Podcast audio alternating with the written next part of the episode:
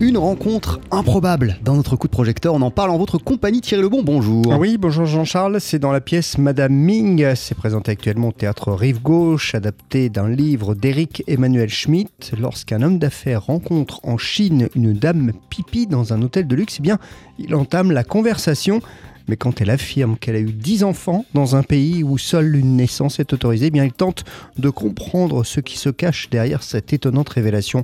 On écoute Xavier Lemaire, il signe l'adaptation et la mise en scène du spectacle. C'est le génie aussi d'Eric Emmanuel Schmitt, c'est qu'il crée des rencontres improbables un homme d'affaires qui rencontre une dame pipi et cette dame pipi va le, révéler à lui-même. Déjà, le, propos est, jouissif. Et puis effectivement, cette dame Pipi est euh, investie de la pensée euh, de Confucius. Et là aussi, les spectateurs se régalent. Parce que toutes les pensées de Confucius, euh, c'est quand même un, petit bonheur chaque jour. Hein. Un homme heureux se contente de peu. L'expérience est une bougie qui n'éclaire que celui qui la tient.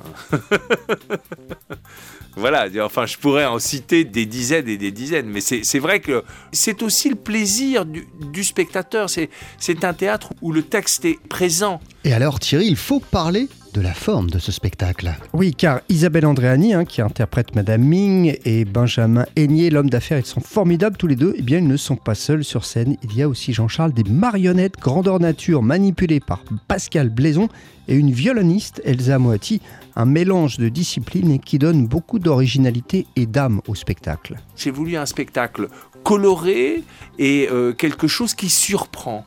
On rentre déjà, on a des odeurs de jasmin, je ne sais pas si vous l'avez senti, dans la salle qu'on met comme ça juste avant. Et puis ensuite, eh bien voilà, on part, on voyage. Alors, est-ce une pièce de théâtre? Non. Est-ce euh, un conte philosophique? Oui. Est-ce un conte théâtral? Oui. Il y a beaucoup de théâtre. Il y a aussi cette langue sublime d'Éric Emmanuel Schmitt c'est un auteur extraordinaire qui a ce sens de la formule. C'est un auteur qui aussi a le côté ludique du théâtre.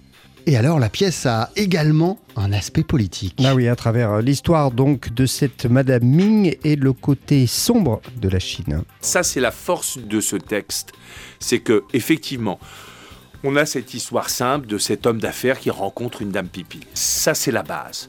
Derrière, il y a quand même un texte sur euh, la Chine, la Chine éternelle, celle de Confucius, et la Chine actuelle. C'est une dénonciation de cette politique de l'enfant unique.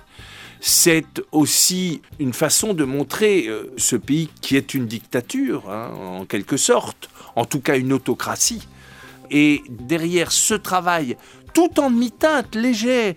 On voit ce qu'on a envie de voir.